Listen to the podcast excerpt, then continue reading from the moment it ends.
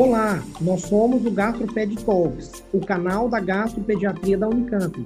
Nós somos o Dr. Lucas Rocha Alvarenga, doutora Natasha Silva Sandi e doutora Maria Ângela Belomo Brandão. O GastroPed Talks é um canal sobre gastroenterologia, patologia e nutrição pediátricas, com foco em profissionais de saúde, em que vamos discutir temas e evidências atuais com base em guidelines, artigos científicos e entrevistaremos profissionais de destaque na área. O nosso tema é então doença de Crohn e para começar a, a, discussão de hoje eu vou apresentar então o guideline uh, sobre o manejo médico da doença de Crohn pediátrica luminal da Associação Canadense de Gastroenterologia. Então, esse documento foi publicado no periódico Gastroenterology, que é um, um dos mais proeminentes da nossa área, tem um fator de impacto de 20,8. E o mesmo documento pode ser encontrado no periódico da Associação Canadense de Gastroenterologia. Trata-se exatamente da, da, mesma coisa. Então, em ambos é, são abertos para o livre acesso de quem quiser realmente conferir o documento na íntegra. E por que que hoje a gente está falando do Canadá, né? Um, então trata-se de um país que tem uh, a maior, uma das maiores incidências e prevalências de doença inflamatória intestinal em todo o mundo, tanto de adulto quanto pediátrica, e acabou dessa forma se tornando um líder em pesquisa de doença inflamatória intestinal. Um, o esquema de colaboração uh, pediátrico deles conta com mais de 10 centros ao longo do país, em que eles distribuem, em que eles dividem, né, dentre a, colaboração, não apenas dados epidemiológicos e clínicos dos pacientes, mas também eles têm a oportunidade de dividir amostras biológicas. E por que que hoje a gente está falando de doença inflamatória intestinal, especificamente de doença de Crohn? Esse fenômeno da incidência crescente, ele é mundial, não restrito aos países de primeiro mundo, e ele é particular na população pediátrica. Então, a gente nota que quando a gente divide esse aumento de incidência, a gente vê que a maior parte acontece nas crianças pequenas e, na verdade, particularmente pequenas, nas crianças menores do que 5 anos de idade. E há, na faixa etária pediátrica, um leve predomínio da doença de Crohn sobre a retocolite ulcerativa. E apesar de eu ter apresentado né, questões do Canadá, essa também é a nossa realidade, como mostra esse artigo, essa revisão sistemática que foi publica publicada no periódico uh, Clinical Gastroenterology and Pathology, agora em 2020, sobre a progressão da doença inflamatória intestinal na América Latina e no Caribe, com a participação de autores brasileiros que fazem parte do, do GDIP. E o que, que eles viram como dentre os principais achados nessa, nessa revisão sistemática, que incluiu adultos e crianças? Que no Brasil a incidência aumentou uh, de 0,08 para 100 mil pessoas ano, isso em 1988, para 5,5 em 2015. Então, isso representa um aumento de quase 70 vezes. A maior prevalência que eles viram de doença inflamatória intestinal foi na Argentina, provavelmente refletindo um, as melhores condições socioeconômicas desse país. E bem interessante notar que uh, houve o maior número de casos de retocolite reportados sobre doença de Crohn, aí em todas as idades, em todas as regiões, exceto no Brasil. Mas vamos voltar para o nosso guideline. Então, a gente vai falar de manejo médico de doença de Crohn pediátrica e luminal apenas hoje, né? Uh, algumas questões de vocabulário. Enquanto os autores têm uma recomendação forte, então algo que absolutamente é para ser feito ou não é para ser feito, se for uma recomendação contra, eles usam recomendação ou recomendamos. E quando a recomendação é condicional, eles usam sugestão ou sugerimos. E apesar desse termo meio que uh, levar a gente a pensar que é uma coisa que é para ser feita, só recomendada num grau mais fraco, vamos dizer assim, na verdade a sugestão ela é uma coisa que pode ser feita, não necessariamente algo que você deveria estar fazendo. A revisão foi feita de 2000 a 2017. Eles utilizam aquele famoso sistema GRADE para força da recomendação uh, e qualidade da evidência, e eles fazem 25 recomendações, então, de nove tipos de terapia, né, medicamentosa e nutrição interal exclusiva uh, mas não tem consenso em relação a 14 pontos. E a fim de não ficar me repetindo demais, quando eu não apresentar o nível de evidência, é porque ele é baixo ou muito baixo. o que é a maioria das recomendações, infelizmente. Então vamos lá, começando pelos aminosalicilatos. Os autores desse documento diferenciam bem a mesalazina, né, que eles vão chamar, quando eles falam cinco aminosalicilatos, eles falam de mesa e de outros que não estão tão disponíveis uh, na faixa etária pediátrica, diferenciando da sulfasalazina. Isso por quê? Porque a mesalazina é, dentre os cinco aminosalicilatos, a mais estudada na doença de Crohn, um cenário bem diferente da retocolite ulcerativa. Já o uso da sulfasalazina na doença de Crohn colônica, ele acaba sendo quase que uma extrapolação da retocolite. Mas a retocolite é uma doença de mucosa, enquanto a doença de Crohn é uma doença transmural. Então, os resultados não são comparáveis. Mas vamos, o que, que os autores recomendam? Então, os aminosalicilatos na doença de Crohn moderada é uma a recomendação forte contra usar mesalazina, o 5-aminosalicilato, tanto na indução quanto na manutenção dessa doença moderada. E eles sugerem contra o uso da sulfasalazina na indução da doença moderada, colônica moderada. E por que que aqui é uma sugestão, enquanto acima a gente fala de uma recomendação? Apenas porque tem menos estudos com a sulfasalazina em Crohn. Não porque isso seria uma questão de mais forte ou mais fraco. E em relação aos aminosalicilatos, quais foram os pontos em que não houve consenso para fazer uma recomendação, seja contra ou a favor?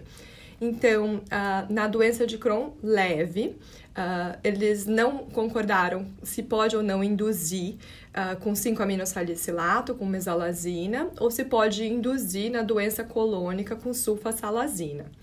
E para aqueles pacientes em que o médico cuidando fez a escolha de fazer a indução, então com 5-aminosalicilato ou sulfasalazina, e que responderam na doença leve, eles também não fazem uma recomendação se pode manter, né? Porque já teve uma resposta inicial, então fica difícil essa decisão do sim ou não mudando para os antibióticos, né? E quando a gente fala antibióticos, preciso reforçar que aqui é a doença luminal, muito diferente também do cenário da doença perianal ou da doença pós-cirúrgica. Então, especificamente na doença luminal, uh, os estudos são muito heterogêneos, usam diferentes agentes em diferentes doses, então, por isso, não tem granularidade de dados para fazer qualquer recomendação contra ou a favor o uso de antibióticos seja na indução ou seja na manutenção da doença leve a moderada. E indo então para a budesonida. Então, a budesonida é um agente que a gente acaba usando menos e hum, eles encontraram estudos de budesonida uh, em doença de Crohn especificamente, somente aquela forma ileal, né, que tem apenas uma disponível no mercado. Eles não fazem comentários a respeito da outra budesonida de ação colônica que é a MMX. Então, em relação à budesonida de liberação ileal, eles dizem que é, ela pode ser usada, ela é sugerida na indução de uma doença que seja de gravidade leve a moderada e de localização no ilho ou no cólon direito. E como todos os outros corticoides, não deve ser usada, uma recomendação forte contra na manutenção da doença de Crohn, de qualquer gravidade ou de qualquer localização. E indo agora para as coisas que a gente usa mais, os corticoides sistêmicos. Então, os corticoides sistêmicos ditos convencionais, como a prednisona, metilpred e prednisolona, eles podem, é sugerido o seu uso na indução de uma doença que seja moderada a grave. Isso é uma prática que a gente acaba fazendo bastante, né?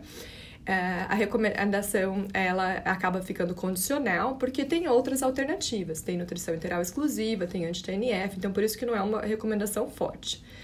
É, já os pacientes que sejam que tenham doença leve, né, e que tenham sido tratados inicialmente com aminosalicilato, sulfa, budesonida ou nutrição interal exclusiva, mas que não tenham respondido, então que a doença leve deles não tenha entrado em remissão, os autores também sugerem o uso de corticoide convencional, especificamente da prednisona oral.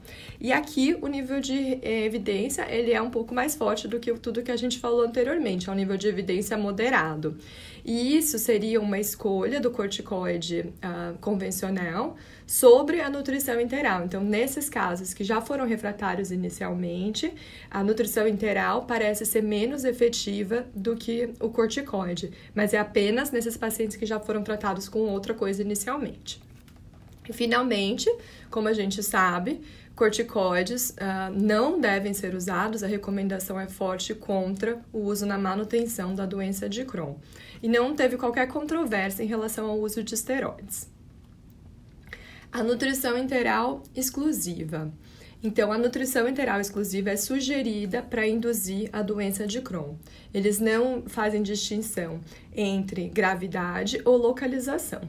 Há uma forte recomendação contra a nutrição parcial uh, ah, para indução. E a definição de parcial seria aquela que menos que 80% das calorias vem da nutrição interal exclusiva.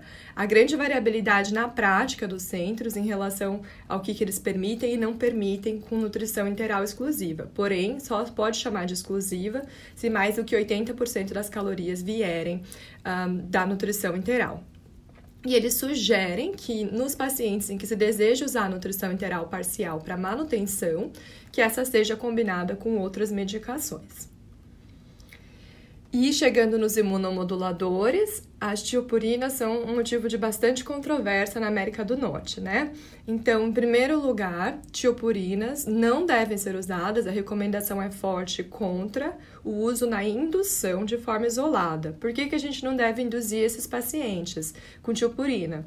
Porque demora muito o seu tempo de ação, né? Então, você, e você estaria atrasando o tratamento do paciente, e tem opções para usar enquanto isso. Ah, já na manutenção, a gente sabe que tiopurinas têm sim um papel muito interessante na doença colônica.